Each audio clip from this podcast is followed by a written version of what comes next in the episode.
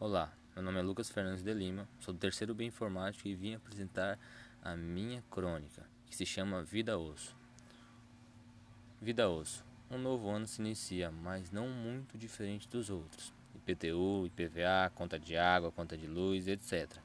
Todo dia é como qualquer outro. Acordo cedo, me arrumo, tomo meu café da manhã e saio a caminho do trampo. Ao chegar ao local de trabalho, encosto minha preciosa magrela, minha companheira de longa data nessa vida dura. Após encostar minha parceira, parto para mais um dia de batalha. Não sei se a implicância do responsável por organizar o depósito a um entre cinco diaristas, mas o rapaz executor da organização só pega no pé de um único diarista. Observando em vez em quando as picuinhas entre os dois, notei risos da parte do assalariado que ele fazia aquilo por pura diversão. Isso era uma forma de entretenimento para os demais trabalhadores que se acabavam de risos ao ver o garoto reclamando.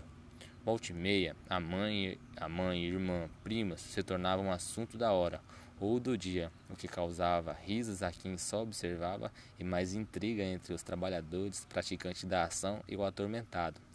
Mesmo com os nervos à flor da pele, eles se entendiam e ficavam no só no bate-boca, insultos de lá para cá, rostos fechados um para o outro. Quando dava o horário de, de, de ir embora, os indivíduos já estavam trocando sorrisos e fazendo piada do que ocorreu no dia.